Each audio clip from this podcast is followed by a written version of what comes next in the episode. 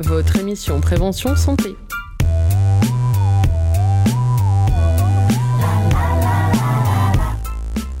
Bonjour et bienvenue dans cette nouvelle émission Data Santé sur les ondes de Pulsar, une émission d'une heure tous les 15 jours dédiée à la santé et au bien-être au travers de l'information, la prévention et la vulgarisation scientifique. À chaque émission, nous vous proposons d'explorer une nouvelle thématique au travers d'interviews de professionnels de santé et de chercheurs, de témoignages d'auditeurs ou de patients, de chroniques en lien avec l'actualité. À santé, c'est sur Radio Pulsar, mais c'est aussi sur les ondes de Radio Gatine et quelques nouveaux aux ondes et Radio Echo de Choucas. Cette émission est rendue possible grâce aux principaux acteurs de la santé en Nouvelle-Aquitaine qui nous permettent d'accueillir les meilleurs spécialistes et de former toute une équipe d'étudiants impliqués dans la santé aux techniques radiophoniques. Cette semaine, nous avons décidé d'aborder la prévention et le dépistage des cancers, deux enjeux de taille puisque la prévention regroupe l'ensemble des moyens mis en place pour lutter contre l'apparition du cancer. Le, dépistage, quant à lui, est, est utile pour diagnostiquer au plus tôt le cancer et ainsi le prendre en charge rapidement.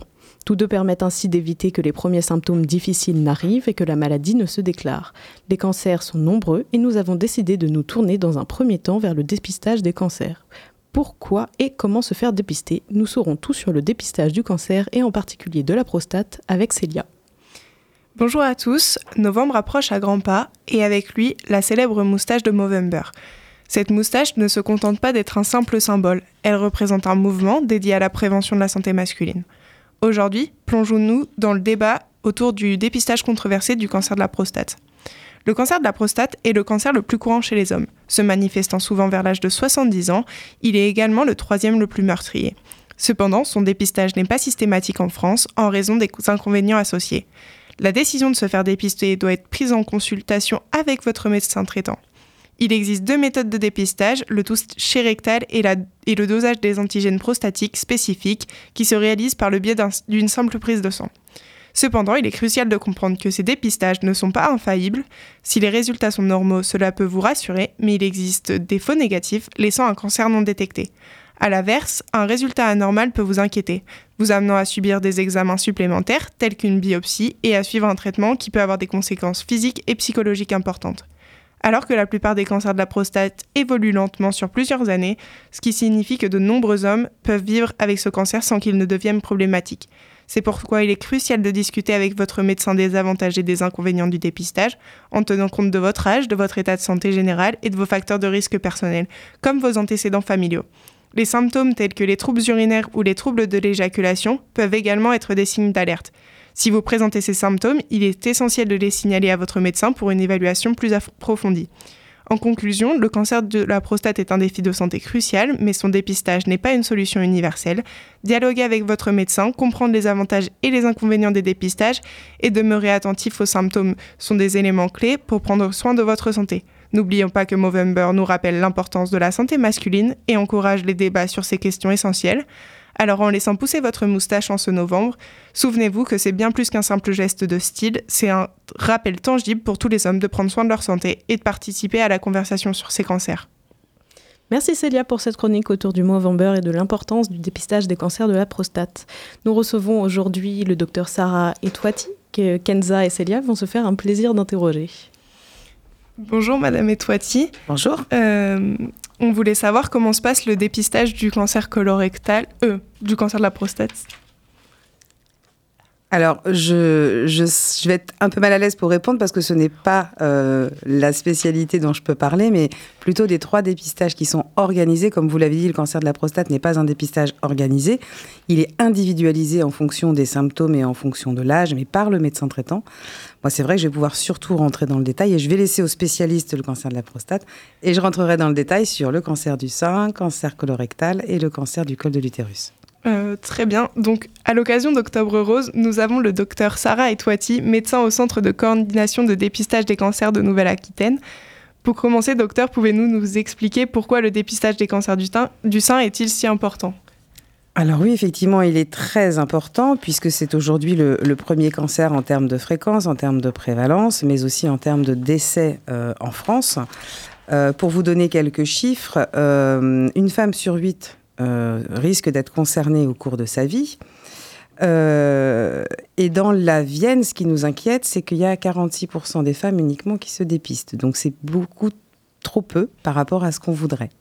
Et comment vous pouvez encourager ces femmes à, aller se faire dépister? Alors on les encourage de plein de manières. Alors déjà, elles sont invitées tous les deux ans par le centre de dépistage et à partir de 50 ans. Peut-être rappeler hein, que c'est un dépistage qui concerne les femmes de 50 à 74 ans. Pourquoi 50 ans? Parce que euh, après 50 ans, le risque, euh, parce que 80% des cancers sont, sont se manifestent à partir de 50 ans. Donc toutes les femmes reçoivent un courrier avec lequel elles ont une carte des, cabinets de radiologie et avec cette carte et cette numéro, elles prennent rendez-vous pour la mammographie. Si cette mammographie est normale, euh, ce sera rendez-vous dans deux ans. S'il y avait quelque chose, une surveillance ou un diagnostic, tout l'intérêt du dépistage organisé, c'est de pouvoir le trouver tôt, comme on l'a dit tout à l'heure. Qui dit tôt dit grande chance de guérison, puisque 9 cancers sur 10 sont guéris lorsqu'on les dépiste tôt. Euh, nous savons que le cancer du sein ne concerne pas que les femmes. Quelles sont les recommandations pour les hommes? Il n'y a pas de recommandation spécifique. Euh, le, taux chez les hommes est d'un pour cent de cancer euh, chez les hommes. Il n'y a pas de dépistage organisé pour eux parce que le risque, et c'est un peu le principe du dépistage organisé, le risque n'est pas corrélé à l'intérêt de santé publique pour un dépistage organisé. C'est simplement de vérifier s'il y a une anomalie, un, une boule qui apparaît, une manifestation inhabituelle, de consulter son médecin. Très bien. Et quels sont ces signes qui doivent nous alerter euh, pour, le, pour un cancer du sein? Alors, avant tout, ce que je voudrais dire, c'est que si on parle de dépistage, c'est parce qu'on veut absolument faire le diagnostic avant l'apparition des signes. L'intérêt du dépistage, c'est d'y aller même sans aucun symptôme, ni douleur, ni kyste, ni boule, ni quoi que ce soit. Ça ne veut pas dire qu'il n'y a rien et c'est vraiment l'intérêt. Maintenant, en termes de signes, euh, une femme euh, peut constater plusieurs choses. Une asymétrie qui apparaît, alors tout le monde a une asymétrie, mais elle se modifie. Ça peut être une manifestation sur la peau qui dure, un bouton qui ne guérit bizarrement pas, qui se met un peu à suinter. Ça peut être l'apparition, bien sûr, d'une masse, d'une boule. Euh, ça peut être, il ne faut pas l'oublier, une modification d'un des mamelons, que ce soit un écoulement ou la modification de la forme du mamelon. Je dirais que là, on est devant les principaux signes, il y en a d'autres. Mais je le répète, euh, bon, si vous voyez un, de ces signes, vous consultez rapidement. Mais je le répète, tout l'intérêt du, dépistage, c'est d'arriver avant les symptômes. Très bien, merci. Et euh, est-ce que vous, pouvez nous parler des méthodes de dépistage du cancer du sein? Alors je vous dirais que le dépistage en tant que tel, il n'y en a qu'une, c'est la mammographie. Donc c'est un examen qui se réalise au sein d'un cabinet de radiologie. Un examen qui a la réputation de ne pas, de ne pas être très agréable, bon, c'est pas faux, il n'est pas très agréable. Maintenant, il n'est pas insurmontable. Pour, être, pour savoir de quoi je parle, bah, du coup, je suis allée en passer une, même si j'ai pas encore tout à fait l'âge. Et oui, c'est pas très agréable, c'est pas douloureux, c'est surtout très court, puisque il y a effectivement une compression, mais modérée de chaque sein, mais qui dure à peine 15 secondes. Euh, et c'est plus que supportable. Ça, c'est l'examen qu'on peut passer. Il peut y arriver. Il, peut, et notamment pour les femmes plus jeunes, euh, parfois on a besoin de faire une échographie. Donc là, c'est comme une échographie qu'on peut connaître avec une sonde qu'on passe sur les seins. Ça, c'est pas rare, en fait, qu'il y ait besoin de faire l'échographie en plus de la mammographie. Et puis, il ne faut pas oublier que c'est l'autopalpation qui va aussi beaucoup, beaucoup, beaucoup servir dès l'âge de 25 ans. C'est important qu'une femme apprenne à connaître ses seins, apprenne à faire l'autopalpation, qu'elle le fasse régulièrement. Et une fois arrivé au dépistage à partir de 50 ans, il faut le maintenir entre deux mammographies. D'accord, très bien, merci. Et où est-ce qu'on peut apprendre à se palper euh, soi-même? Alors, je pense que le mieux, c'est auprès de votre médecin ou votre sage-femme qui peut vous montrer en direct comment ça se passe. Euh, après, vous, je pense que vous trouvez euh, quelques vidéos et des choses adaptées sur Internet. Et puis, sur Octobre Rose, il y a pas mal d'endroits, des manifestations, euh, particulièrement sur Octobre Rose, avec un buste d'autopalpation où des professionnels formés permettent d'expliquer comment ça se passe. Très bien, merci. Est-ce qu'il y a des initiatives de recherche visant à améliorer le dépistage des cancers? Oui, il y en a en continu. Nous, nous sommes notamment dans l'activité qu'on a au centre de dépistage des cancers, euh, qui d'ailleurs, je vais en profiter pour rappeler qu'il ne s'appelle plus Dogvie, parce que beaucoup nous connaissent sous le nom de Dogvie, qui n'existe plus. Donc, au centre de dépistage euh, des cancers, euh, nous faisons des remontées épidémiologiques en fait au quotidien. Nous saisissons, nous saisissons tous les résultats, les négatifs, les positifs. On va regarder les traitements qui ont suivi, les, soit les chirurgies, les chimios, etc. Et tout ça est analysé par Santé publique France. Et c'est avec toutes ces analyses en fait qu'on améliore constamment le dépistage. En parallèle, je n'ai pas connaissance de tout. Il y a bien sûr des études de recherche, mais là, je serais bien en peine de vous les, de vous les citer. Très bien, merci. Euh, vous parliez euh, d'autres cancers euh, que, qui vous concernent. Est-ce que vous pouvez nous en dire plus sur leur dépistage? Alors, donc, il y a trois dépistages organisés. Là, on vient de parler du cancer du sein. Il y a le dépistage du cancer colorectal et le dépistage du cancer du col de l'utérus. Ce que je peux rappeler, c'est pourquoi il n'y en a que trois. D'abord parce qu'il y a des critères pour, pour avoir un dépistage organisé. Ces critères, c'est qu'il faut que le cancer soit connu, qu'il soit d'évolution lente, qu'on sache en faire le diagnostic avec un test simple et qu'on ait un traitement de référence, c'est-à-dire qu'on sait faire. Et quand on a mis tous ces critères ensemble, eh bien, il n'y en a que trois aujourd'hui qu'on est en capacité de faire en termes de dépistage de masse organisé. En ce qui concerne le dépistage du cancer colorectal, il concerne hommes et femmes de 50 à 74 ans, sur le même principe d'une invitation à 50 ans. On souhaite beaucoup l'anniversaire aux gens de 50 ans. Nous, on leur écrit une fois, deux fois, enfin les femmes deux fois. Euh, ils sont invités à aller retirer un kit chez leur médecin ou leur pharmacien et de faire un test qui se fait à la maison, qu'on envoie ensuite dans la boîte aux lettres où il s'agit de prélever un tout petit peu de selles. Tout est mis dans le kit, tout est guidé et on reçoit le résultat entre 15 jours et un mois après. Si le test est négatif, on recommence dans deux ans. Si le test est positif, ça signifie qu'il y a un micro-saignement. Et là, il faut prendre contact avec le médecin parce qu'il faudra effectivement passer une coloscopie. Pour le dépistage organisé du cancer du col de l'utérus, un dépistage qui est très ancien en soi, mais on s'était rendu compte il y a quelques années qu'il y avait trop de femmes trop dépistées et trop de femmes pas assez dépistées. Donc là, maintenant, il est organisé avec des invitations. Et là, c'est les femmes de 25 à, 65 ans, avec deux formats différents, de 25 à 30 ans. C'est un premier frottis à 25 ans, un deuxième un an après, ensuite à 3 ans. À partir de 30 ans, ce sera tous les 5 ans. Je vous remercie beaucoup, docteur, pour vos réponses. Et on écoute tout de suite une musique de Fanny Leb, Fearless, qui aborde en chanson le cancer du sein.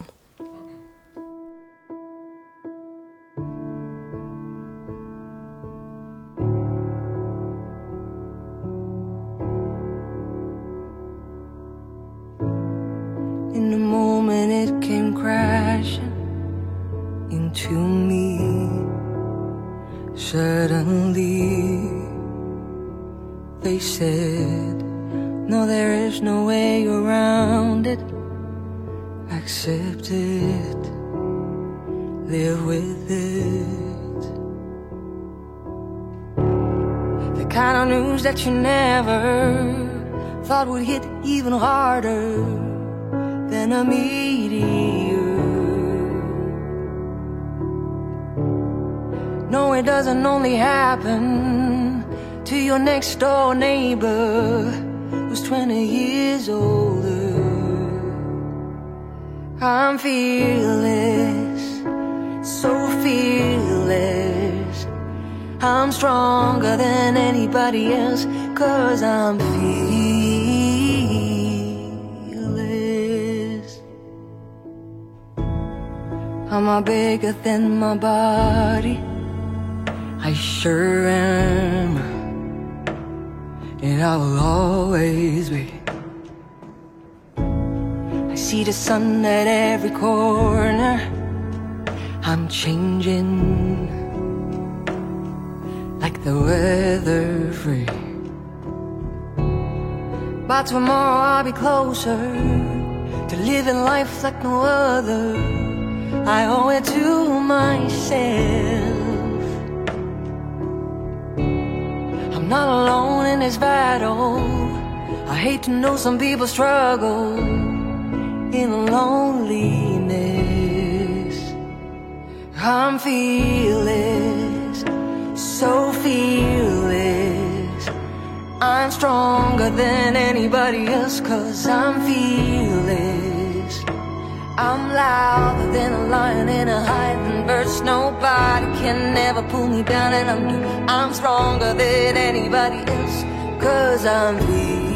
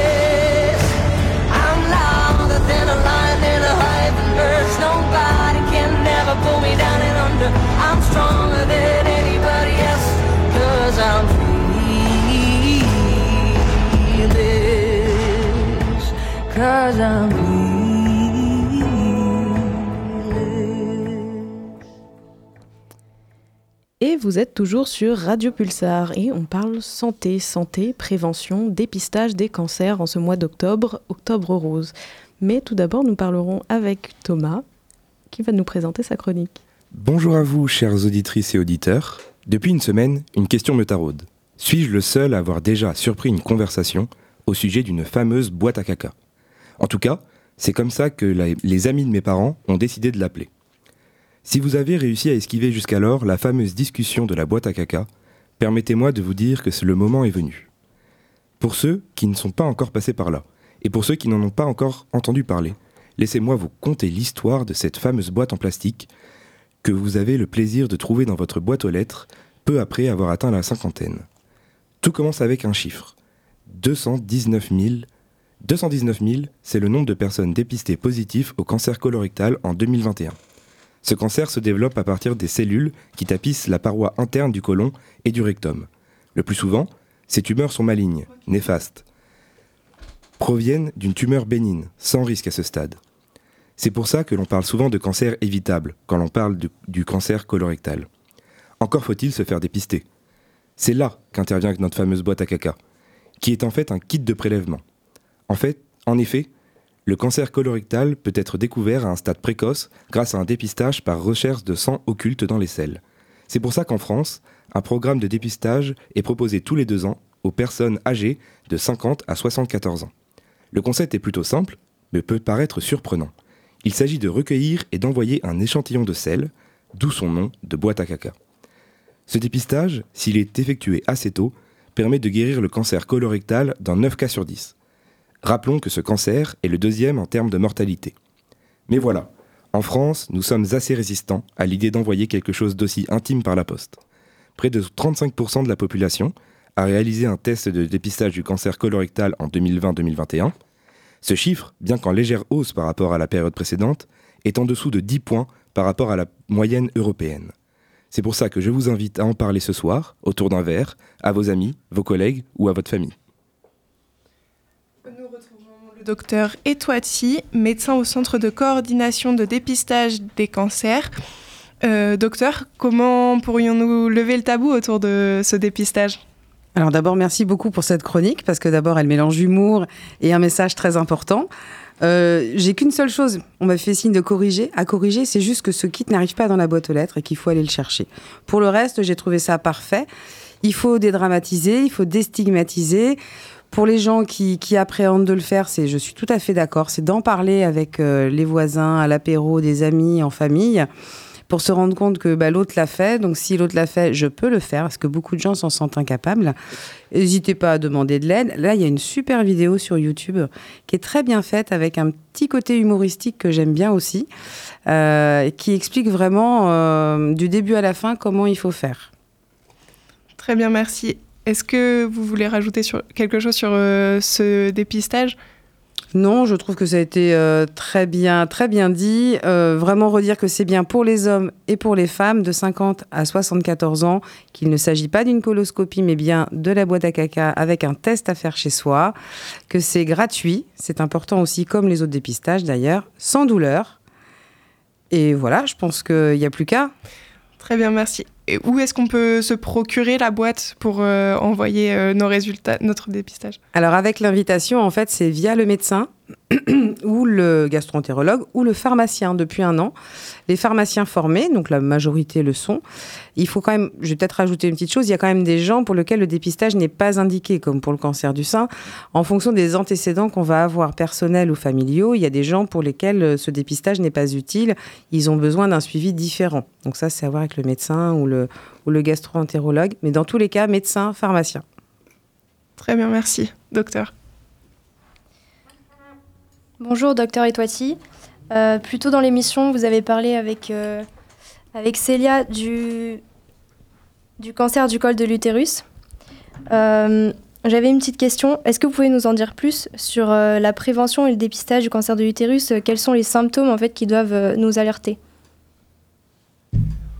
Je vais laisser la parole au docteur Boisselier. Je pense qu'il est encore plus capé. Voilà. Euh, docteur Basselier, été euh, gynécologue obstétricien à 40 ans, j'ai une petite, euh, petite expérience. Donc, le, bah, le, le, le- le principe du dépistage, ça a été très bien dit tout à l'heure, c'est de le- s'apercevoir qu'il y a le cancer alors qu'il n'y a strictement aucun symptôme. Si un cancer du col de l'utérus donne des symptômes, on n'est plus dans le dépistage, on est dans le traitement et on est déjà euh, bien, bien avancé. C'est des, des saignements d'autres choses. Donc là, on parle de dépistage, c'est-à-dire de personnes qui se, qui se, qui portent un début de cancer ou un cancer, une lésion précancéreuse, mais strictement euh, sans aucun symptôme, que ce soit pour le sein, que ce soit pour le cancer colorectal ou le cancer de l'utérus. Alors pour le cancer du col de l'utérus, euh, il n'y a pas gr- grand-chose de nouveau. On, connaît depuis euh, longtemps la meilleure technique de dépistage, qui est le frottis. C'est un mot que tout le monde a entendu. Et le frottis a été le support du dépistage du cancer du col utérus euh, unique pendant très longtemps. Là où euh, il y a eu euh, un résultat pas à la hauteur des, des espérances à la, à la longue, c'est que ce dépistage n'était pas du tout organisé. Ce dépistage était euh, volontaire, euh, lié à la demande des patients. Et on avait donc, comme ça a été dit, trop de patients trop dépistés, avec un surdépistage de patientes anxieuses euh, qui avaient les moyens de venir très souvent voir leur médecin ou leur gynécologue, et puis des patientes qui n'étaient pas du tout dépistées et qui finissaient par, par certaines développer des, vrais cancers du col. Donc on avait on n'avait pas l'efficacité du dépistage euh, qu'on peut avoir quand on l'organise, c'est-à-dire que ça sert à rien de faire un surdépistage et il faut absolument que la plus grande partie de la population bénéficie de dépistage. C'est pour ça qu'il est organisé maintenant. Alors ce qui a un petit peu changé euh, il, y a, quelques années, c'est que, et on va, ça rebondit un petit peu sur le sujet d'après, c'est que on, on connaît l'origine du cancer du col de l'utérus, on sait que c'est dû à un, virus qu'on appelle un papillomavirus, un human papillomavirus,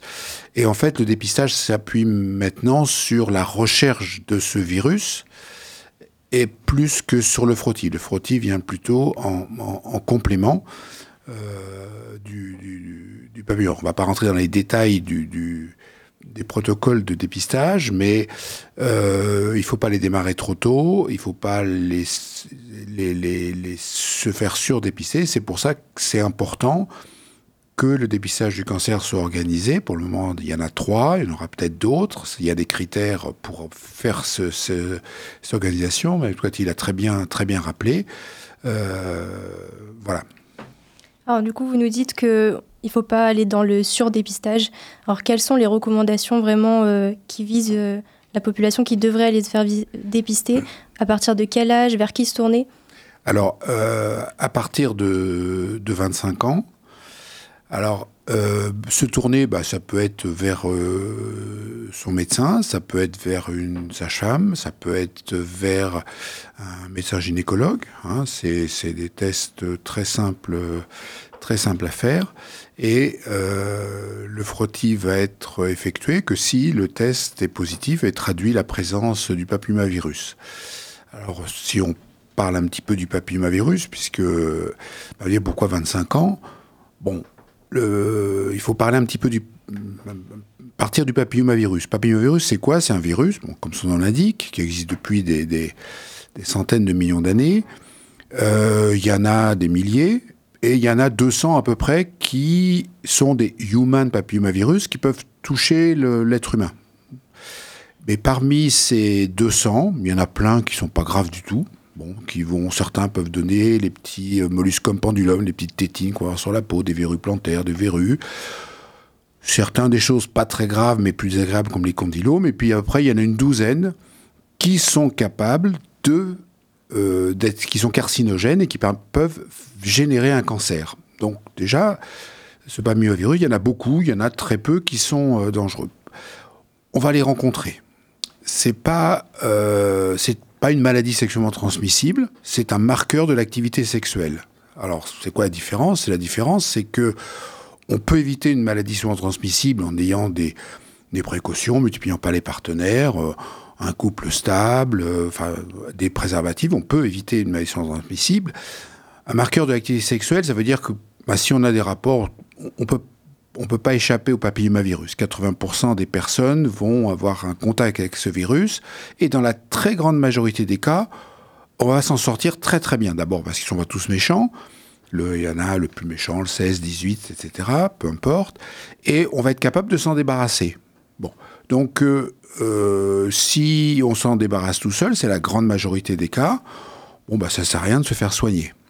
Donc, si on fait un frottis, si on fait un dépistage très tôt, on va trouver beaucoup de jeunes femmes qui ont papillomavirus. Alors, on va vouloir les soigner, parce que ça, ça vont paniquer. J'ai un papillomavirus, j'ai une lésion de bas grade, j'ai quelque chose, j'ai un précancer. euh, vont aller sur Internet, elles vont regarder leur, euh, leur iPhone, et puis ça y est, c'est bon. Donc, on, va les surtraiter, on va leur faire des, des, des, des opérations des opérations euh, inutiles parce qu'en fin de compte, une grande partie va guérir spontanément parce qu'on est capable de se défendre. Le problème, c'est celles ou ceux qui ne vont pas réussir à s'en débarrasser. C'est un, virus qui met des années et des années à agir. Et donc, si à 25 ans, on n'a pas réussi à s'en débarrasser, si à 25 ans, on a des anomalies, c'est que là, il faut agir. Voilà. Donc, ce, ce délai avant le dépistage, c'est pas une négligence, c'est de donner la chance de se guérir tout seul, ce qui arrive dans la majorité des cas. Alors, on va me dire, mais pourquoi on en fait tout un foin? Puisque on me dit, euh, la majorité des papillomavirus sont pas dangereux, puis dans ceux qui sont dangereux, bah, finalement, il y a beaucoup qu'on guérit tout seul. Bah, parce que si on fait partie de la petite minorité et une petite proportion d'un très grand nombre, ça fait au total beaucoup de personnes. Hein, C'est mathématique, euh, arithmétique de base. Et donc, c'est pour éviter ces, ces cas. C'est euh, en France, actuellement, on a 3500 euh, nouveaux cas de cancer du col de l'utérus, donc des vrais cancers qui se développent. Euh, bah, on aimerait bien les faire diminuer ou les voir disparaître. Et on a un moyen d'éviter que ça arrive. Voilà, c'est, on en parlera, la vaccination. Merci beaucoup. Merci beaucoup, docteur Etouati et docteur euh, Boisselier, pour nous avoir parlé de dépistage de cancer. Donc, pour rappel, cancer du colorectal, cancer du col de l'utérus et cancer du sein. On se retrouve juste après une petite pause musicale.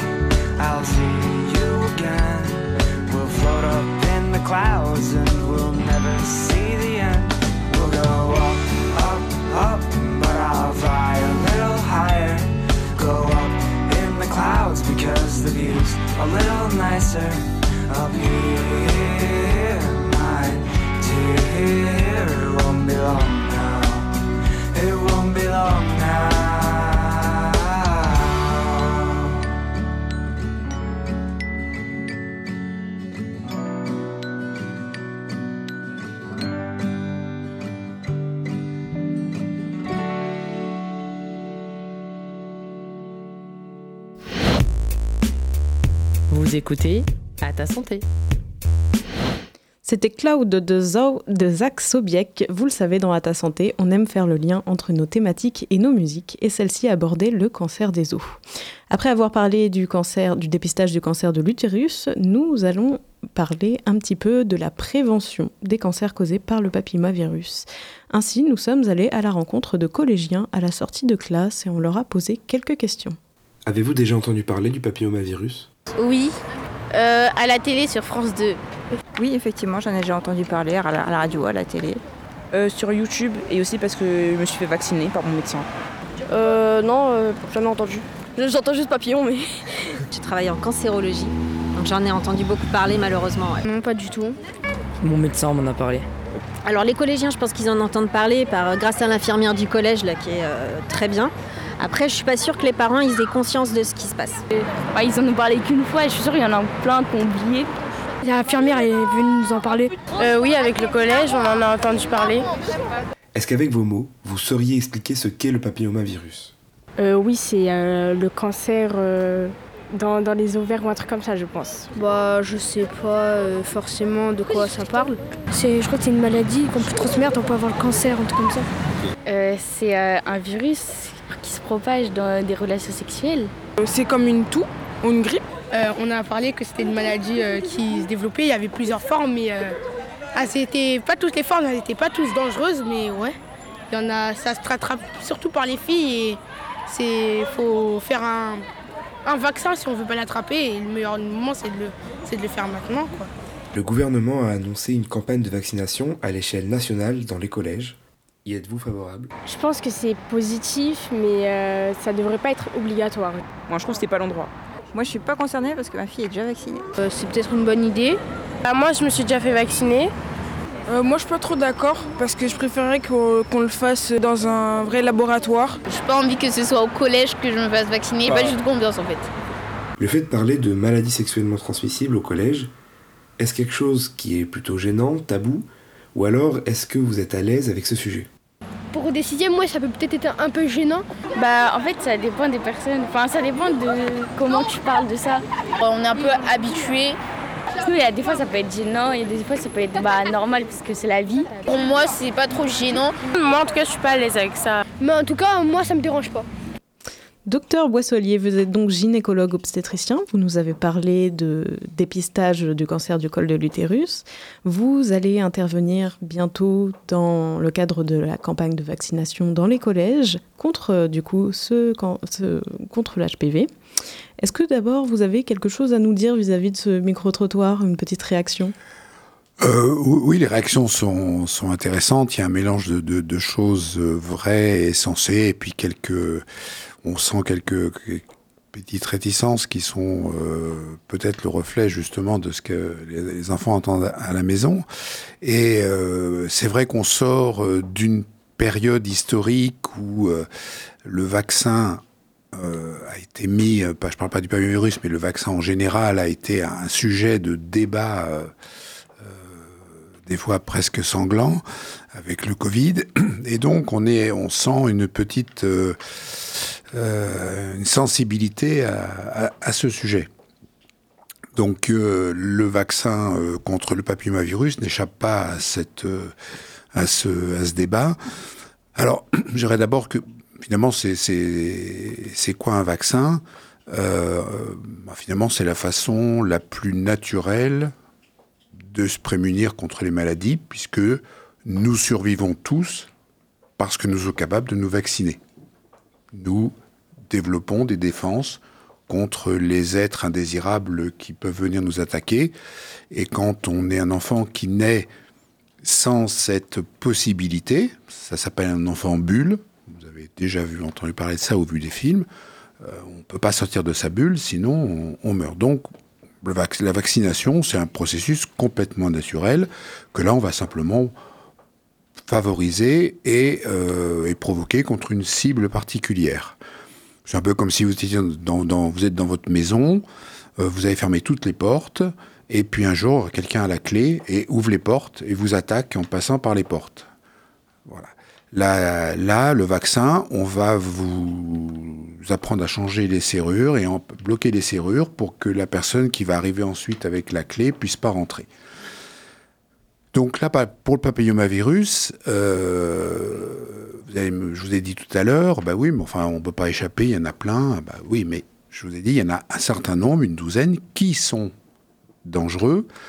Et euh, c'est contre cela que le vaccin est dirigé. Donc le vaccin n'est pas dirigé contre le papillomavirus, il est dirigé contre un nombre de papillomavirus.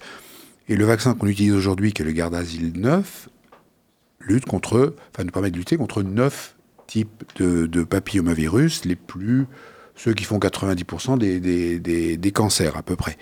Et donc on va euh, un virus, c'est une c'est un être vivant, une petite boule, on peut dire. Euh, et à la surface, il a des clés, des protéines, des clés qui lui permettent d'entrer dans la cellule, comme quelqu'un peut rentrer dans votre maison. Ce qu'on est capable de faire, euh, c'est... euh, alors, oui, à l'intérieur de cette, boule, il y a un, ARN ou un ADN, il y a quelque chose qui, par contre, donne le caractère pathogène du virus. Euh, la protéine qui est à l'extérieur, c'est la clé, et lui, il est dedans. Donc là, on, le, virus, euh, on est capable d'isoler cette protéine, dans le cas du papillomavirus, ce qu'on appelle la protéine L1, et d'en faire des espèces de petites boules, euh, des petites boules de protéines qu'on va, qu'on va lancer. Donc votre organisme va voir arriver ces petites boules avec les petites clés dessus, va dire ouais c'est quoi ça, euh, pas question de laisser entrer, et va faire des anticorps contre ces, ces clés. Et quand le virus arrivera, le vrai virus arrivera, pas de peau, les serrures sont bloquées. Donc ces petites boules de protéines peuvent absolument pas être dangereuses en soi, euh, parce qu'elles ne contiennent pas le principe euh, pathogène du, virus. Alors, autre débat, c'est pour ça que je parle un petit peu du vaccin, parce que ça fait partie des choses qu'on entend. Il y a ce qu'on appelle dans un vaccin un adjuvant. Un adjuvant, c'est un, un produit qu'on rajoute au vaccin pour stimuler la réponse immunitaire. Et en particulier, on utilise l'aluminium. Alors, les gens, aluminium, ah, voilà.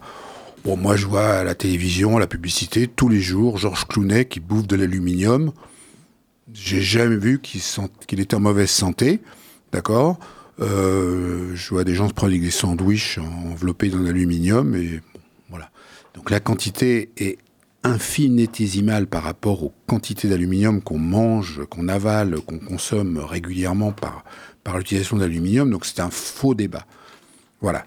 Alors après, pour le papillomavirus, effectivement, euh, ce vaccin donc euh, existe. Il n'est pas nouveau. Il n'est pas nouveau. C'est vrai qu'en France, on a eu une politique de vaccination des filles pour éviter qu'elles développent le cancer du col. Il y a des pays, en particulier un que je cite en exemple, qui est l'Australie, qui a dit faut vacciner les garçons et les filles. Bah, les garçons, parce qu'ils ils transmettent le papillomavirus, ils en portent aussi. Et puis, il y a un certain nombre de types cancers aussi qui peuvent atteindre les garçons, des cancers euh, ORL, des cancers du pénis. Et donc, il faut les protéger aussi. On protégera mieux les filles en protégeant les garçons. Et effectivement, on voit l'Australie faire disparaître le cancer du col de l'utérus. Il y a une baisse de 75%.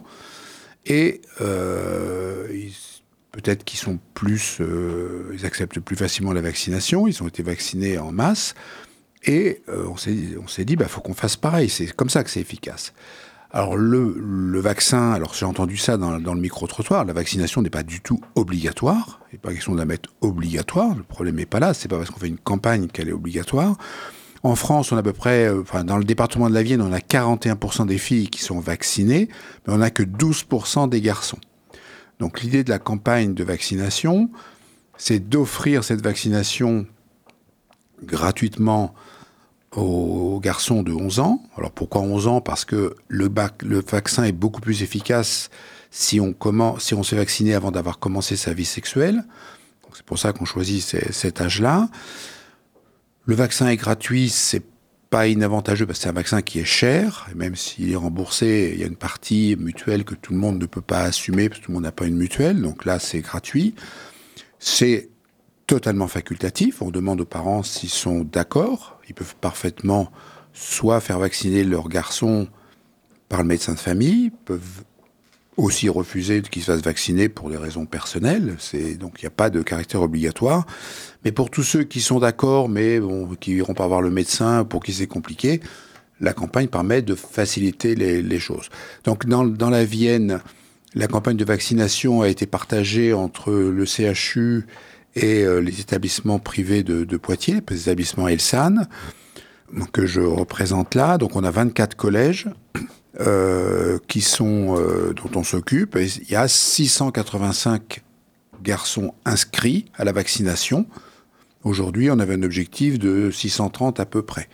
Donc la campagne va commencer euh, là, le, le 16, euh, 16 octobre jusqu'à peu près vers le 25 novembre. Et tous les, tous les garçons inscrits auront une première vaccination. Une deuxième sera effectuée dans euh, six mois, six mois après. C'est le cycle complet de, de vaccination le plus, le plus efficace. Voilà. Merci beaucoup. 24 collèges, 685 vaccinés à partir du 16 octobre. On peut dire que c'est une campagne de vaccination finalement assez réussie. Oui. Ouais, c'est pas mal. Euh, concrètement, comment ça va se dérouler au sein du- des collèges? Donc il y aura un binôme qui va venir dans le, collège, un médecin ou une sage-femme et une infirmière. Donc le médecin ou la sage-femme fera l'interrogatoire, qui est très simple, la partie médicale, vérifier qu'il n'y a pas de, contre-indication à la vaccination, et c'est l'infirmière qui vaccinera, et on arrivera avec une- une valise, une mallette avec les vaccins qu'on fournira à ce moment-là. D'accord. Est-ce que vous avez euh, tendance à rencontrer des jeunes, des, jeunes adolescents? Est-ce que c'est facile d'aborder ce type de sujet avec eux? Alors avec les, les adolescents, euh, oui, oui, oui, on le, voit dans le micro-trottoir. Euh, euh, c'est pas pas un sujet sujet tabou et c'est toujours c'est assez surprenant de voir à quel point ils sont ils ont déjà entendu parler de, du problème. C'est j'ai participé à des, réunions, avec les parents où c'est pas toujours facile. Il y a toujours la question du recul. Bon alors le recul, il y a eu 6 millions de doses injectées en France depuis que le vaccin existe, 300 millions dans le monde. Si ça, c'est pas avoir du recul, n'en aura jamais. Hein. Voilà. Donc, euh, ça fait partie des, questions, la crainte de, quelque chose de, nouveau. C'est pas nouveau. Hein. C'est pas nouveau. Euh, après, il y a tout le débat du vaccin, bon, les antivax, bon voilà. Après, euh, ça, je pense que c'est, on, sort du, domaine rationnel, c'est difficile d'en discuter.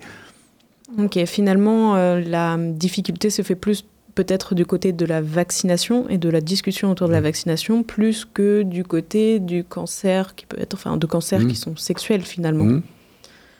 Ok, peut-on se prémunir des infections HPV avec euh, des, avec une capote tout simplement? Non. Non. Ça le mérite Euh, d'être non. clair. non, non, non, non. Je, je dis pas que la capote ça sert à rien et je je, je la dénigre pas du tout. Euh, le, le, le, le virus, pas mieux virus, c'est ce qu'on appelle ubiquitaire, c'est-à-dire qu'on le trouve un peu partout, euh, sur les sur les mains, sur la peau. Donc le, le, le préservatif ne prémunit pas contre le le papillomavirus. C'est pour ça que je ne le classe pas vraiment dans les maladies sexuellement transmissibles. Hein. Euh, plutôt dans la marqueur de l'activité sexuelle. C'est c'est- c'est plus qu'une nuance. Ça veut dire que c'est c'est normal d'avoir papillomavirus. Dans un couple, euh, s'il y a un qui a papillomavirus, c'est pas qu'il a fait une infidélité ou que j'ai déjà vu ces débats-là. Hein, euh, sais que tu as attrapé ça, mais non, mais c'est pas, ça pas. C'est c'est- c'est un virus qu'on retrouve partout. Euh, les simples échanges cutanés, euh, voilà, euh, se suffisent. On a des, des, cancers de la gorge, on a. euh, euh, et donc, euh, de préservatif, non. Mais attention, je ne dis pas que préservatif sert à rien. hein, attention. hein. Donc, euh, afin d'être protégé, finalement, il faut à la fois se faire vacciner contre euh, ces. Mhm. pour euh, se faire vacciner euh, de, avec le garde d'asile et à la fois continuer à se protéger Oui. tant qu'on continue à avoir plusieurs partenaires. Bien sûr, oui, oui, oui. oui. D'où l'intérêt d'avoir les deux. Oui. Merci beaucoup, docteur Boisselier. Euh, un grand merci à vous. On retiendra donc de cet échange l'importance des campagnes de sensibilisation et de vaccination autour des infections à papillomavirus humain. L'ange. Sauf si tu avais une question, hein, Thomas Euh, oui, je me demandais, vous qui avez été euh, au contact des personnes, des adolescents comme des parents, quel était votre ressenti par rapport à leurs avis, leurs appréhensions? Alors effectivement, dans mon exercice antérieur, hein, j'étais en centre de planification d'éducation familiale et maison des adolescents, j'ai rencontré énormément de jeunes filles avec qui c'était très facile d'en parler et qui étaient même demandeuses de ce vaccin. Mais là, je vous parle de il y a 5-6 ans maintenant, à une période où non seulement on ne vaccinait pas les garçons, donc on a, on a, on a créé une vraie problématique en France en ne, véhiculant, pas le message de la vaccination des garçons, mais on avait aussi euh, abordé ce vaccin, comme euh, l'a très bien dit euh, mon confrère, que sur le thème de la sexualité. Donc ça, de- ça devenait un sujet impossible pour les parents. Comment parler à 12 ans euh, euh, à mon enfant de sa future sexualité? Bah, Tout le monde n'est pas à l'aise. Ce n'est pas toujours au rôle du, rôle des parents. On a mis aussi des médecins en difficulté. Euh, face aux jeunes, c'est pas si simple. Et puis face aux parents pour qui il était hors de question d'en parler. Et donc on, on avait des jeunes demandeurs, ouverts, mais l'impossibilité en fait d'aller plus loin avec des parents qui étaient plutôt fermés, pour lequel ça voulait dire dans leur tête de, faire le lien entre leur enfant, leur jeune, alors entre 12, 15, 16 ans et leur sexualité. C'était presque mission impossible. Donc moi, je suis ravie de cette campagne parce qu'on va, on a libéré ça. Je trouve que le, le discours de dire on parle de santé de manière générale et pas de sexualité est fondamental. Et vraiment, je suis ravie pour ces jeunes qui, qui sont demandeuses et demandeurs du coup maintenant, même si eux, je les ai pas croisés à l'époque. Et merci beaucoup, docteur Etouati. À ta santé, c'est fini pour aujourd'hui. Merci à nos experts d'avoir répondu et présents pour nous éclairer et sur les moyens de prévenir et de dépister au plus tôt les cancers. Merci bien sûr aux étudiants qui ont mis tout leur cœur pour préparer cette première émission de cette nouvelle émission Data Santé. On se retrouve dans deux semaines, le 19 octobre, même heure, 17h, sur les ondes de Pulsar. Nous parlerons droit à la santé mentale, des petits comme des grands. Nous vous laissons avec une musique, Poète Poète, qui dédramatise la palpation du cancer du sein.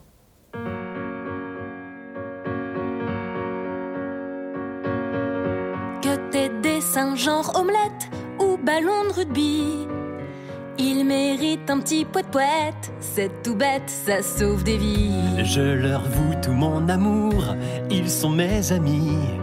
Chérie, emmène-les faire un tour. Une petite pression, Et ça suffira, une palpation, et ça suffira. trêve de discours. Allez, t'attends quoi? Oui, essaie, ouais, fais-le, vas-y, chez le médecin ou chez toi. Le bras levé, se faire pianoter doucement du bout de trois doigts. Ton docteur, ouais, c'est pas Georges Clooney, mais le meilleur en tout cas.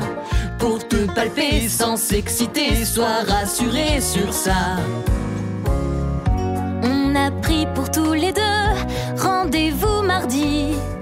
T'en as une paire, mon vieux, donc tu te feras palper aussi.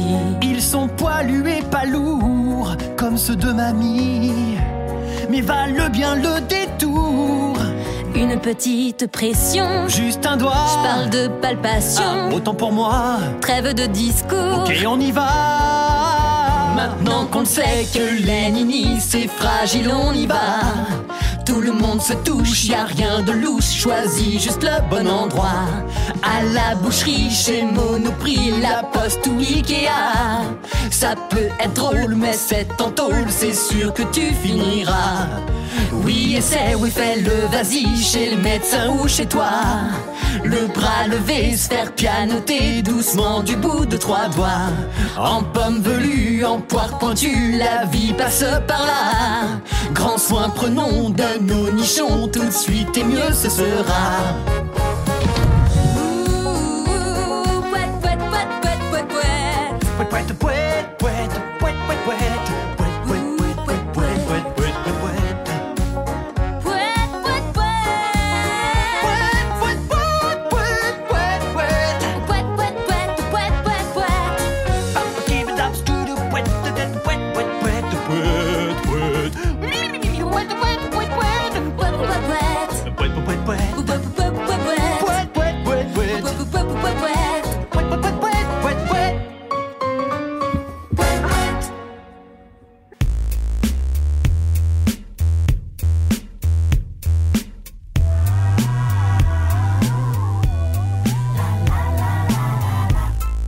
C'était À ta santé, votre émission prévention santé, réalisée en partenariat avec la MGEN de la Vienne, les établissements Elsan de Poitiers et la MSA Poitou.